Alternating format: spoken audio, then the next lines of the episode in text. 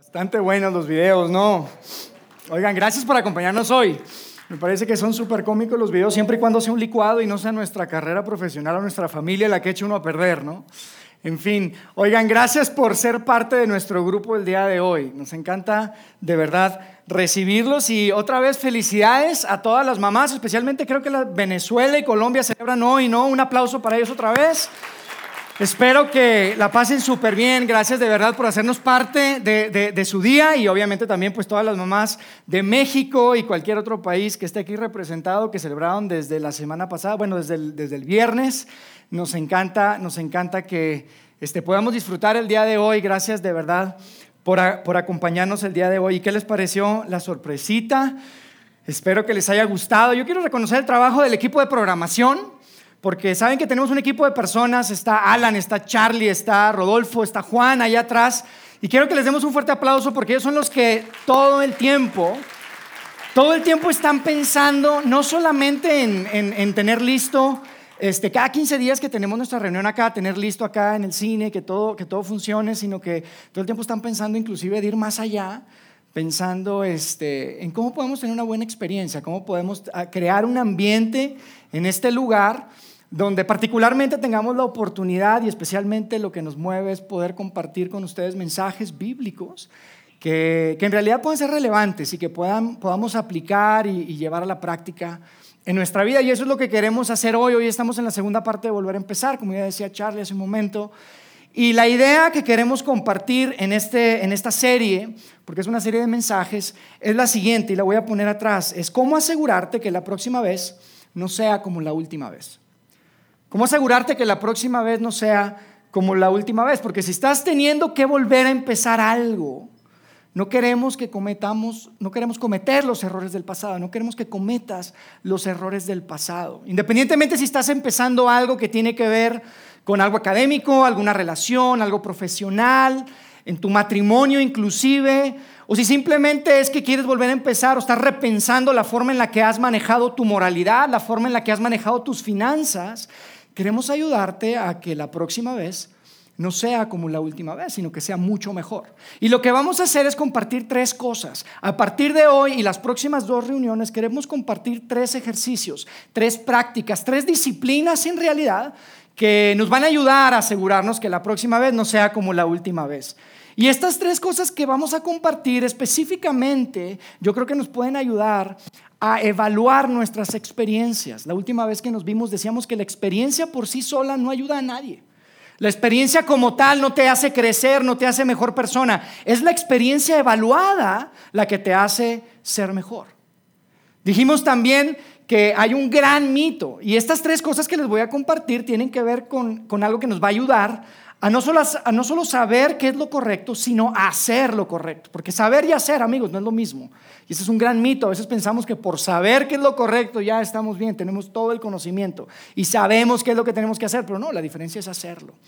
Y también estas tres cosas nos van a ayudar específicamente a tomar provecho y a sacar provecho del tiempo y el tiempo es un componente importante, porque si tú eres lo suficientemente sabio e inteligente de ponerle pausa probablemente a tu vida, ahora que tal vez estás teniendo que volver a empezar algo, estas tres cosas nos van a ayudar a sacar el mayor provecho del tiempo. Entonces yo les quiero decir específicamente ya de una vez hoy cuáles son esas tres cosas que vamos a estar practicando, estas tres disciplinas estas tres prácticas, estas tres dinámicas que son importantes y que tenemos que trabajar. Son las siguientes. La primera es adueñate, adueñate, perdón, adueñarse o adueñate. La segunda es piénsalo y la tercera es suéltalo. Aduéñate, piénsalo, suéltalo. Y hoy vamos a hablar específicamente de la primera, que es aduéñate. Y les tengo que anticipar que hoy probablemente es el mensaje más ofensivo de los tres, así que gracias por estar aquí. Espero no ofenderlos mucho, pero es importante. Para adueñarte, tal vez te tengo que eh, eh, eh, incomodar, incomodar un poco, porque si nos queremos asegurar que lo, que lo negativo en nuestra vida no se repita, necesitamos asumir nuestra responsabilidad. Si queremos que lo negativo no afecte nuestro futuro, lo negativo de nuestro, de nuestro pasado no afecte nuestro futuro, entonces nos tenemos que adueñar. Tenemos que asumir nuestra, nuestra responsabilidad. La verdad es que tenemos que detenernos. Y esto no es algo que hagamos de forma natural. No nos detenemos, queremos ir hacia adelante, queremos ya continuar, queremos ya empezar lo que sigue, volver a empezar. Pero es importante para adueñarte el detenerte. El detenerte a pensar, oye, realmente en todo este asunto, en todo este desastre que probablemente estás atravesando, ¿cuál fue mi rol? ¿Cuál fue mi papel? Ahora, la razón por, la, que normalmente no nos detenemos para adueñarnos es que yo creo que tú piensas y todos pensamos que no hay nada de qué adueñarse. No fue tu culpa, ¿estás de acuerdo? Él fue el que se decidió irse. Ella fue la que te engañó. O esta que es muy común, también decimos, oye, ¿yo cómo iba a saber que la economía iba a colapsar, que todo se iba a echar a perder?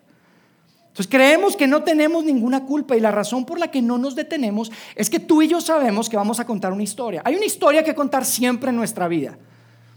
Tú y yo sabemos eso. Y la historia que nos gusta contar es la historia donde pues salga todo eso que tal vez alguien más nos hizo. Salga todo eso que otros nos hicieron. Y nuestra parte, la verdad que a veces no nos gusta ni siquiera que asome la nariz en esa historia. Pues la verdad es que la mejor forma de asegurar que tú, que tú tengas un futuro exitoso, la mejor forma de asegurar un futuro exitoso es adueñarte de tu responsabilidad en el, en el pasado. Y esto es súper grande, amigos. De esto se trata esta, esta primera parte. Porque la mejor cosa que puedes hacer cuando tienes que volver a empezar es detenerte, es asumir tu responsabilidad y adueñarte de tu parte. Es la mejor apuesta que puedes hacer para garantizar un futuro exitoso. Y yo sé que esto es difícil, amigos. Yo sé que esto es difícil porque no se nos da naturalmente. Somos todos parte de la misma raza, somos humanos, ¿a poco no? Y la tendencia que tenemos es a culpar, culpar a otras personas, culpar las circunstancias. Siempre culpamos y se nos dificulta contar esa parte de la historia donde tal vez nosotros tuvimos una parte, una, una responsabilidad. Nos gusta contar simplemente esas cosas que nos hicieron y no hablamos mucho de lo nuestro. Y miren, la razón por la que yo creo que es tan difícil para todos nosotros este tema es porque tú y yo estamos relacionados con dos personajes que aparecen en la Biblia. Se llaman Adán y Eva. Y hoy lo que quiero hacer es que leamos una parte de lo que está registrado como su vida en la Biblia. Pero antes quiero decirles algo, porque probablemente tú estás aquí y, cuando yo dije a Danieva, pues inmediatamente lo primero que viene a la mente, si es que tú creciste en un hogar donde iban a la iglesia y donde, donde te enseñaban la Biblia, pues tal vez tú dices inmediatamente, ah, bueno, claro, Adán y Eva son los primeros humanos en nuestro mundo como lo conocemos el día de hoy, fue el primer hombre, la primera mujer, fueron personas históricas que vivieron. Pero también sé que probablemente tú si aún si creciste en, un lugar donde se hablaba de esto todo el tiempo, tal vez llegó un momento en el que entraste a la universidad y tuviste un maestro de literatura o un intelectual que te empezó a platicar de esto y cuando hablaron de esto te dijo que Génesis es un mito. Este libro de que vamos a leer dijeron que es un mito, que es una narrativa más de muchas narrativas de la creación que existen, que cada cultura tiene la suya, cada civilización tiene la suya. Y tal vez terminando esa conversación o tal vez terminando esa clase que llevaste, dijiste, uy, creo que mi maestro de catecismo estaba equivocado. Creo que mi padre estaba equivocado, mis padres estaban equivocados, mi maestra de escuela dominical estaba equivocada. Y si ese es tu caso, está bien. Yo te quiero decir algo, yo no pretendo acá venir a convencerte de que Adán y Eva son dos personas reales, fueron personas de verdad. Pero sí quiero tomar un momento para decirte por qué yo sí creo que estas dos personas fueron personas reales. Fueron personas de verdad. ¿Y por qué los cristianos, independientemente si tú eres un católico, si tú te identificas como un evangélico, lo que sea, pero como seguidor de Jesús, yo quiero decirte por qué creemos que Adán y Eva fueron personas reales.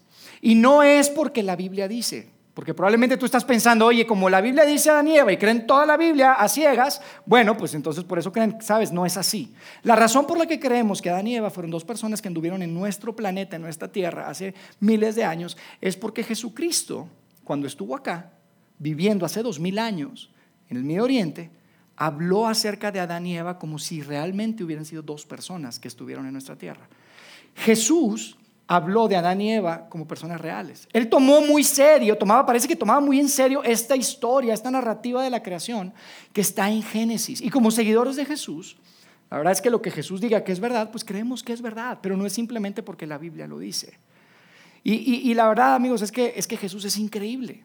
Jesús es increíble. Yo, yo, yo no sé si estás de acuerdo conmigo, pero las estadísticas son súper contundentes. Ustedes sabían que de 100 personas que mueren, 100 personas se quedan muertas.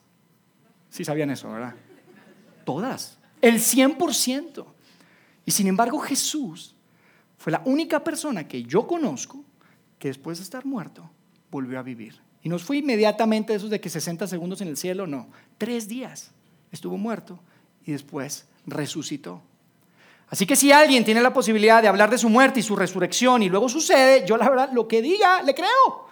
Le creo. Entonces, lo que creemos esto simplemente porque Jesús creía, creía en esto. Pero mira, probablemente esto para ti este, es simplemente un, un, este, un texto súper antiguo, una literatura súper antiguo, y eso está bien, yo no pretendo hoy, mi objetivo no es convencerte de que tienes que creer esto literalmente, que Dan y Eva fueron personas reales, en realidad mi objetivo acá es, es este, completamente diferente y yo simplemente lo que quisiera es que hoy juntos pudiéramos leer un texto y que, y que simplemente puedas ver y, reconocer, honestamente, me encantaría que pudieras reconocer que estos, este libro, esta narrativa que vamos a, a leer en un momento, contiene una profundidad, un conocimiento, una realidad de la humanidad que es increíble. Lo presenta de una forma increíble, que, que independientemente si tú crees que este es un texto inspirado, como yo lo creo, que podamos reconocer que la verdad es que es tan espectacular que vale la pena leer el texto completo, simplemente porque es brillante. Es un texto brillante.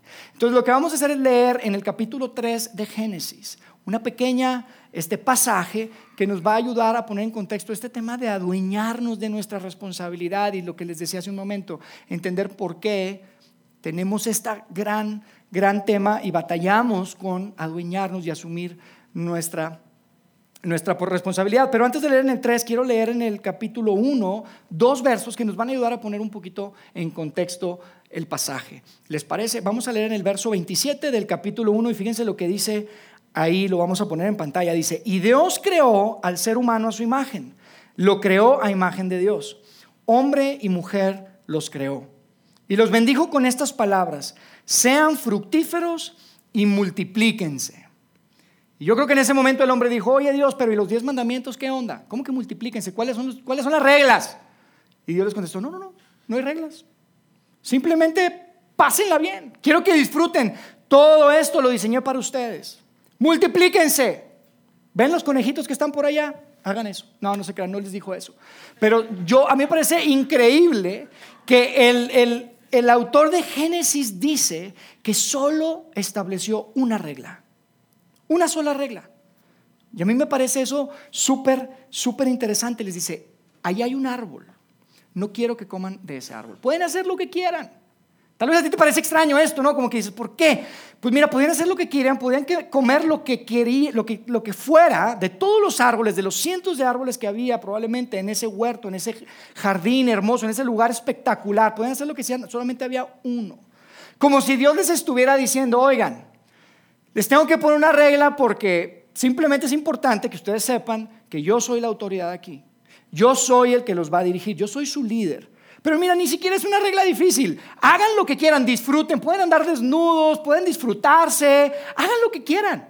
Solo de ese árbol, por favor, no coman. Y es increíble porque, como tú sabes, la historia está escrita, la única regla que se les estableció fue la regla que rompieron. Como tú y yo cuando éramos niños, ¿no? De todos nos dieron probablemente, pero hay dos o tres cosas que nos dijeron que no y eso es lo que nos queríamos, es lo que queríamos hacer. Eso fue lo que hicimos, ¿no? Es es increíble. Y, lo interesante de esto, fíjense bien, es que en el principio, lo que dice la escritura, en el principio según la, teología judía, en el principio según la teología cristiana, solo había una regla. Y a mí me parece brillante esto, porque mira, si esto no es cierto y alguien se lo inventó, es alguien súper brillante. Porque lo que dice es que al principio cuando todo estaba bajo el diseño de Dios, cuando todo estaba bajo el plan original de Dios, no había necesidad de reglas, no había necesidad de tantas cosas, solo una regla fue la que se estableció. Y el hombre, por supuesto, dijo, bueno, está bien, claro, tú eres Dios, tú puedes hacer lo que tú quieras, tú nos creaste, venga con la regla. Sin embargo, Adán y Eva rompen esa regla. Y según la creencia cristiana, a partir de ahí nos arruinó a todos. Porque a partir de ahí el pecado entró al mundo. Y tal vez tú estás aquí y dices, oye, ¿sabes que yo no creo eso del pecado? Yo no creo eso del pecado. Yo te voy a decir algo, yo soy pecador y tú eres pecador. Y, y tal vez esto es ofensivo. Pero cuando yo te digo que eres pecador, no te digo en el sentido de que eres pecador porque la Biblia dice. Digo que eres pecador porque ni siquiera tú cumples con tus propios estándares. ¿Estás de acuerdo? En ese sentido lo digo. Mira, ni siquiera vas tres veces al gimnasio por semana. Comemos cosas que nos dañan todo el tiempo.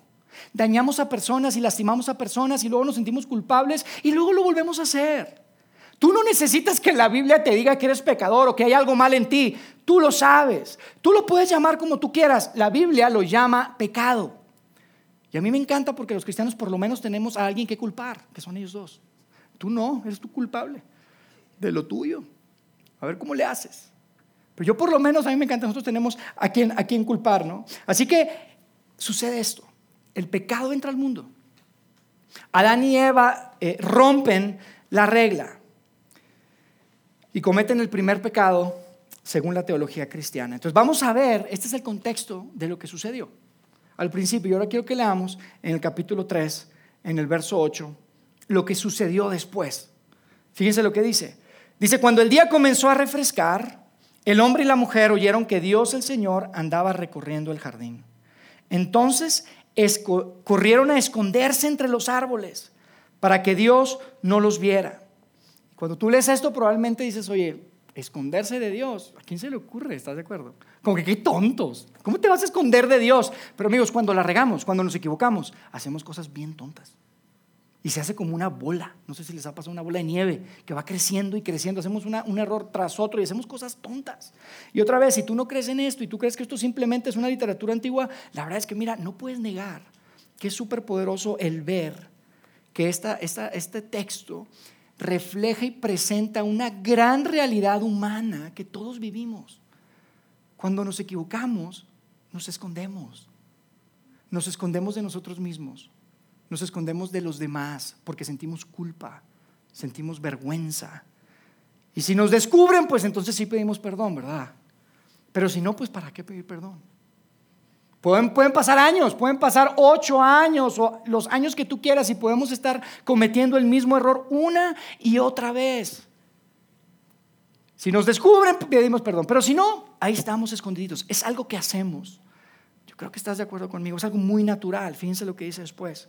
En el verso 9 dice, pero Dios el Señor llamó al hombre y le dijo, ¿dónde estás? ¿Dónde estás? Y amigo, escucha esto, probablemente puedes ignorar el resto del mensaje de hoy, pero esto que te voy a decir probablemente es la razón por la que tú estás aquí hoy. Porque lo que estamos viendo ahí, ahí me quiero detener, donde Dios le dice, ¿dónde estás? Eh, eh, eh, a mí me parece increíble, pero justo después de que Adán y Eva metieron la pata, mira, no metieron la pata, metieron las dos patas, la regaron en grande. Y justo después de que hacen eso, dice que Dios los buscó. Dios los estaba buscando. Y te quiero decir algo, Dios también te está buscando a ti. No importa lo que hayas hecho. Amigo, Adán y Eva hicieron el, eh, digamos, es el peor pecado que te puedas imaginar. Si esto fuera un partido de fútbol y había que meter gol, haz de cuenta que él y ella eran Messi, la tenían. Eran Cristiano Ronaldo. O sea, ellos no tenían ningún contexto. No había, no había familia disfuncional, no había suegros. Tenían todo. Eran perfectos. Si alguien la podía meter, eran ellos y la fallaron. ¿A poco no se nos queda grabado las, fallas de, los, penales que falla Messi? No lo sabemos todos, los que falla Ronaldo. Los otros ahí más o menos. Hagan de cuenta. Porque muchas veces decimos, no, ¿cómo es posible que, crean que nosotros recibimos el castigo por dos nada más por ellos? No, hombre, pues me hubieran expuesto a mí, tal vez yo sí lo hago. No, hombre, ¿cuál? Haz de cuenta que era Messi. Si te gusta el básquetbol, haz de cuenta que era Michael Jordan y tenía que meter una canasta. Así era la oportunidad que teníamos. Si alguien la podía sacar del parque, eran ellos. Y fallaron. Y sin embargo, dice que cuando fallaron, Dios los estaba buscando. Dios los estaba buscando. Y, Dios te está buscando a ti también. Dios te está buscando a ti también. Y no para, para agarrarte y meterte unas nalgadas o aventarte el chancla, como salían hace un rato los videos de las mamás. Te está buscando porque te ama. Y eso es súper claro cuando lees el resto del texto. Fíjense cómo termina diciendo ese mismo verso. Dice, el Señor llamó al hombre y le dijo, ¿dónde estás? Y el hombre contestó, escuché que andabas por el jardín y tuve miedo. ¿De qué tenías miedo? Dice, porque estoy desnudo. ¿Y quién te dijo que estabas desnudo? ¿Quién te dijo? Estaba avergonzado. Siempre nuestros errores provocan vergüenza, ¿están de acuerdo? Y dice, por eso me escondí. Y después en el verso 11 dice, ¿y quién te ha dicho que estás desnudo? O sea, Dios asumía que había alguien más. ¿Quién te dijo que eras culpable? ¿Cómo sabes? ¿Por qué? ¿Quién te dijo que tenías que sentir vergüenza? Le está preguntando Dios Adán. Le dice, ¿acaso has comido del fruto del árbol que yo te prohibí comer? Es increíble. Y después fíjense lo que dice Adán en el verso 12. Adán le contesta y le dice, sí lo hice, Señor, y asumo toda la responsabilidad por mis acciones. Haz conmigo como quieras, pero deja a Eva fuera de esto porque ella es inocente. ¿No dijo eso? Eso es lo que debía haber dicho. Pero no dijo eso. Y todos nos reímos porque, bueno, todos habíamos ya leído esto. Qué bueno que, saben, porque si no te dio risa, pues deberías de leer un poquito más la Biblia. Nunca sabes lo que puedo poner yo acá arriba. Pero no dijo eso. Eso fue lo que debió haber dicho. Pero fíjate, esto es súper es interesante, es increíble, porque lo que vamos a ver ahora, el verso 12, de lo que sucedió, podemos ver que la, primera cosa que hicieron, los primeros humanos, las primeras personas en nuestro mundo como lo conocemos hoy en día, después de equivocarse, fue culpar. Culparon. Fíjense lo que dice. Dice, el hombre contestó, la mujer que me diste para que me acompañara me dio del fruto y de ese árbol y yo lo comí. O sea, en otras palabras, Adán le estaba diciendo, Dios, a ver, no me metan en su onda. Esto es entre tú y Eva. Platíquenlo, arréglense y luego vienen y me piden disculpas porque yo no tuve nada que ver en esto. Y sabes qué es lo increíble? Que no es mentira lo que está diciendo. No es mentira. Dios le había dado a la mujer. La mujer le había dado del fruto. Eso es verdad. Pero no era toda la verdad. Y eso es lo que hacemos. ¿Estás de acuerdo? Nos gusta contar la historia, tal vez es el 90% de la historia donde podemos culpar al otro, donde decimos fue él, pero no contamos toda la historia. Es algo muy natural, pero y, cuando empiezas a contar esa historia una y otra vez, una y otra vez, llega un momento que crees que es toda la historia, aunque no lo es. Esa particita tuya, no la cuentas, cuentas la otra, tal vez el 90% de la historia, que sí, que fue culpa de ellos. Pero entre más la repites y la repites, llega un momento que te la crees. Esa es toda la historia. Fíjense lo que dice después. Entonces Dios, el Señor, le preguntó a la mujer, ¿qué es lo que has hecho? Y ella respondió, la serpiente me engañó y por eso comí del fruto. Otra vez no es mi culpa. Y otra vez, eso no era mentira. Era verdad. Solo que no era toda la verdad. Y esto es lo que yo quiero que escuchen hoy, amigos. Esto es lo, quiero que, lo que quiero que nos llevemos. Si no te detienes, si no asumes tu responsabilidad, si no te adueñas de tu parte, aunque tu parte sea pequeñita, chiquitita, lo que vas a hacer es, que vas a ir cargando eso y lo vas a andar llevando para todas partes. ¿Y sabes a dónde lo vas a llevar? A tu futuro. Vas a seguir cargando eso a tu futuro. Tú y yo tenemos un futuro, ¿estás de acuerdo? Tú y yo tenemos un futuro. Y culpando no podemos construir un mejor futuro. Culpando no podemos construir un mejor futuro. Tú puedes llegar a tu futuro culpando, pero no puedes llegar a, tu, a, un mejor futuro culpando. Culpando, solo arrastramos nuestros problemas al futuro. ¿A qué me refiero con eso? Que mira, si no te adueñas, porque hoy se trata de adueñarnos, si no te adueñas, lo que va a pasar es que vas a seguir pensando, voy a contar esa historia al 90%. Y este pedacito chiquitito me lo voy a guardar aquí, que ese es mío, y te lo vas a llevar. Y lo vas a arrastrar a tu futuro. Y vas a arrastrar a tu futuro tus malos hábitos. Y vas a arrastrar a tu futuro eh, eh, esas malas decisiones. Vas a arrastrar a tu futuro esa mala relación con tu familia que no has resuelto. Si no te adueñas, te vas a llevar contigo todas esas cosas y vas a arrastrar, vas a de cuenta contrabandear, vas a meter de contrabando tus cosas a tu futuro y tú no quieres eso. Culpar nos hace repetir los mismos errores. Y esta es la tercera cosa que quería poner ahí para, para ustedes. Culpar nos hace repetir nuestros errores. Amigos, lo que está en juego es nuestra felicidad. Es tu felicidad. Lo que está en juego es tu felicidad. Y si tú no te adueñas, cuando tengas que volver a empezar, mientras estás volviendo a empezar, si tú no te adueñas, vas a arrastrar, vas a contrabandear contigo todos tus issues, como decimos, todas tus cosas. Las vas a arrastrar y las vas a meter a tu futuro. El punto es este, amigos, asumir tu responsabilidad, adueñarte de tu parte en lo que sucedió baja la temperatura en tus emociones. Fíjate lo que te voy a decir, es que esto es súper importante. Cuando estás volviendo a empezar, una de las cosas más importantes que tienes que hacer es que la temperatura de tus emociones baje. Porque cuando pasa eso terrible que te hicieron, cuando pasa eso terrible que te pasó, cuando estás teniendo que volver a empezar, las emociones tienen la temperatura hasta el cielo. Está calientita la cosa, como dicen. Y cuando está calientita la cosa, no tienes claridad, no puedes tomar buenas decisiones. Para pensar en un mejor futuro, tú tienes que tener mucha claridad. Y para tener mucha claridad, tu temperatura emocional tiene que bajar. Y para que tu temperatura emocional baje, tienes que dejar de enfocarte en lo que te hicieron y tienes que empezar a pensar un poquito más en lo que tú hiciste, en tu rol, en tu papel, adueñarte de lo que fue tuyo, por más pequeñito que sea súper importante. ¿Saben que en una de las primeras charlas que quedó registrada que Jesús hizo en público, lo hizo en una montaña y le conocemos como el Sermón del Monte, las Bienaventuranzas, está en Mateo.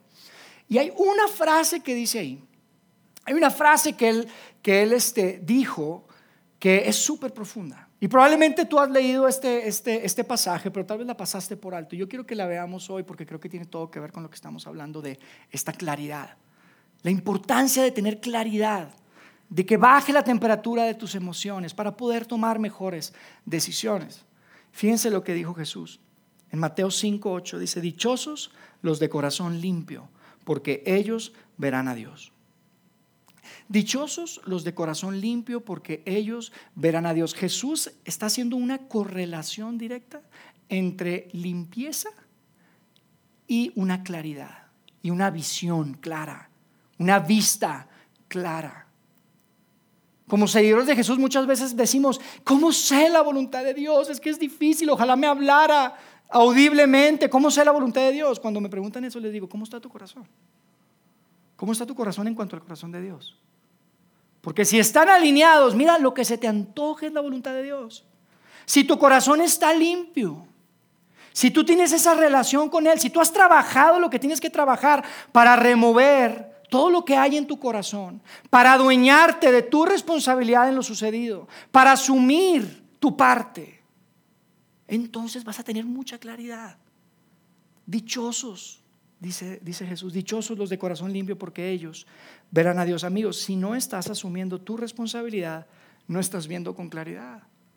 Es muy difícil ver claramente cuando lo único que hacemos es culpar y buscar responsables y no asumimos y nos adueñamos de nuestra parte. Así que quiero terminar con una aplicación súper práctica, una tarea que quiero que se lleven.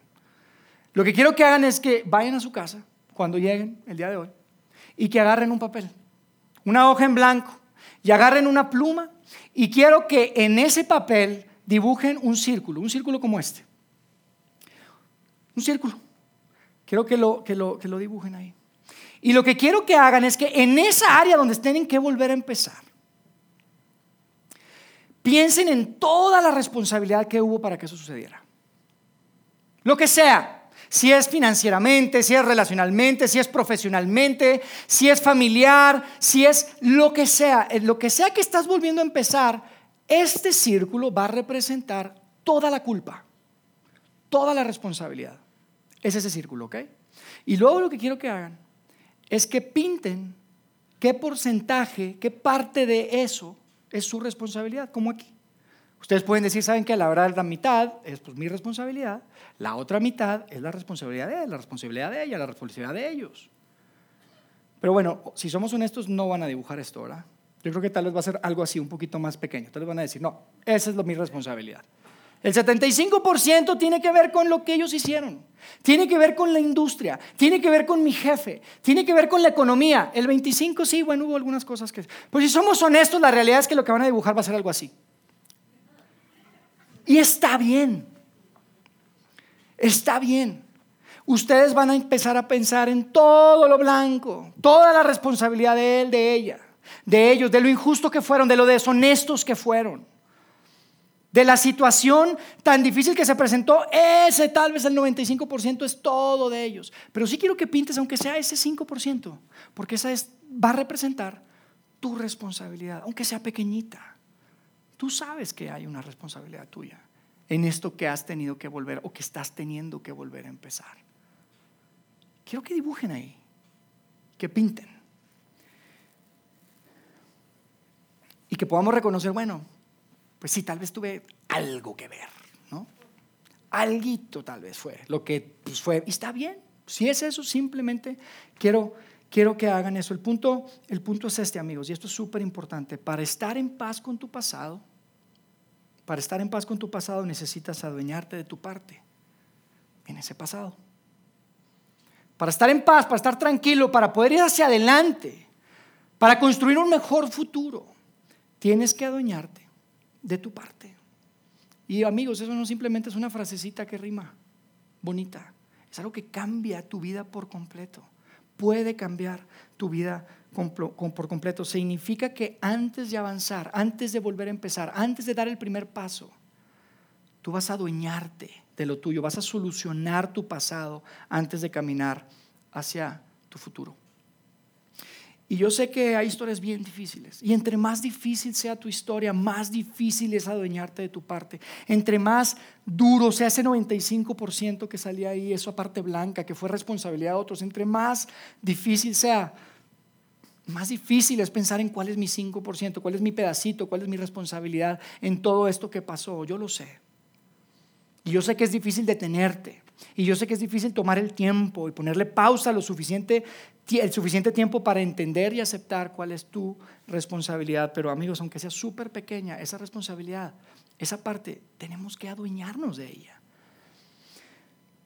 Yo quiero de forma muy práctica compartirles tres cosas que, que pensé que he escuchado. Y son cosas que tal vez yo he dicho también.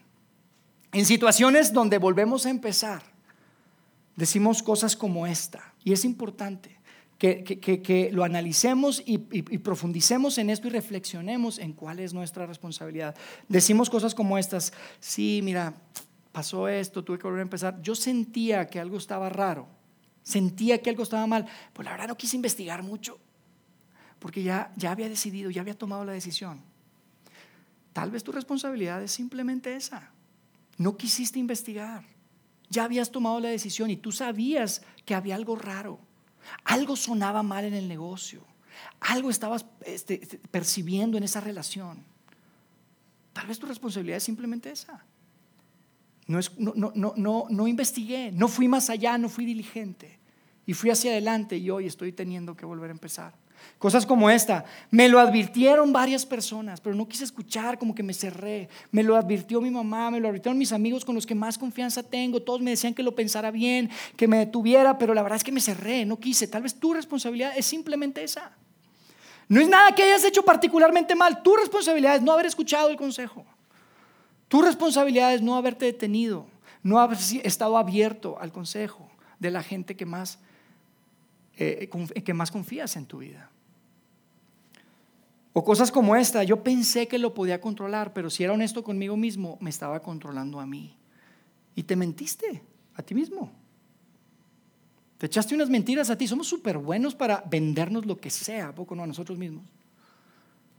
Y nos podemos echar la mentira que querramos y no la creemos. Y tal vez tu responsabilidad, dentro de todo ese desastre, de ese caos, de esas situaciones, simplemente que te mentiste a ti mismo. Y tal vez para ti eso es el 5%, pero es tú responsabilidad y tienes que adueñarte de esa responsabilidad. Así que quiero que vayan hoy a casa y que dibujen un círculo.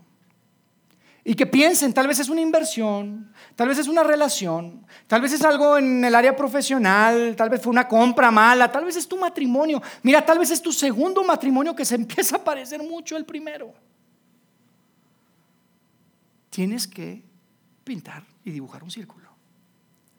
¿Y sabes qué quiero? No quiero nada más que dibujes cuál es el porcentaje que tú crees que es tu responsabilidad. Quiero que escribas y que digas, mi responsabilidad fue que me mentí a mí mismo, fue que no escuché.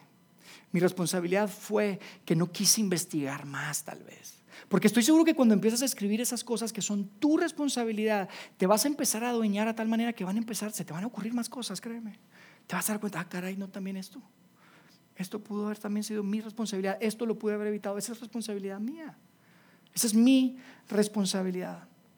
Es importante porque amigos, la próxima vez, la próxima vez, puede ser mejor que la última. De verdad que puede ser mejor que la última vez. Pero no simplemente porque lo desees. La próxima vez no va a ser mejor simplemente porque yo quiero con todo mi corazón y tengo ese anhelo en mi mente y en mi corazón que esto salga mejor. No, la única forma en que la próxima vez puede ser mejor que la última vez es porque planeas que sea así. Y quiero que planeemos juntos. Y el primer paso, la primer trabajo, el primer, la primera tarea, la primera dinámica en la que tenemos que trabajar es adueñarnos de nuestra parte, asumir nuestra responsabilidad en el asunto. Vamos a hacer una oración y nos despedimos, ¿les parece? Dios, gracias de verdad por la oportunidad de estar juntos, compartir esta mañana ya casi tarde, como familias, como comunidad, y quiero agradecerte de verdad por la oportunidad que nos das de, de estar juntos y poder compartir esto de forma tan abierta, tan real, y que, y que podamos reflexionar en esto, Dios. Yo te pido que nos des la fuerza de poder hacer algo con lo que estamos escuchando hoy. Porque queremos ser una comunidad, Dios, que tenga un impacto positivo en donde quiera que estemos, en esta zona de la ciudad y, inclusive más allá donde tú nos lleves. Queremos ser un grupo de personas que pueda reflejarte a ti y que pueda honrarte a ti y que podamos ser personas y familias que podamos vivir tomando mejores decisiones y viviendo con menos arrepentimientos.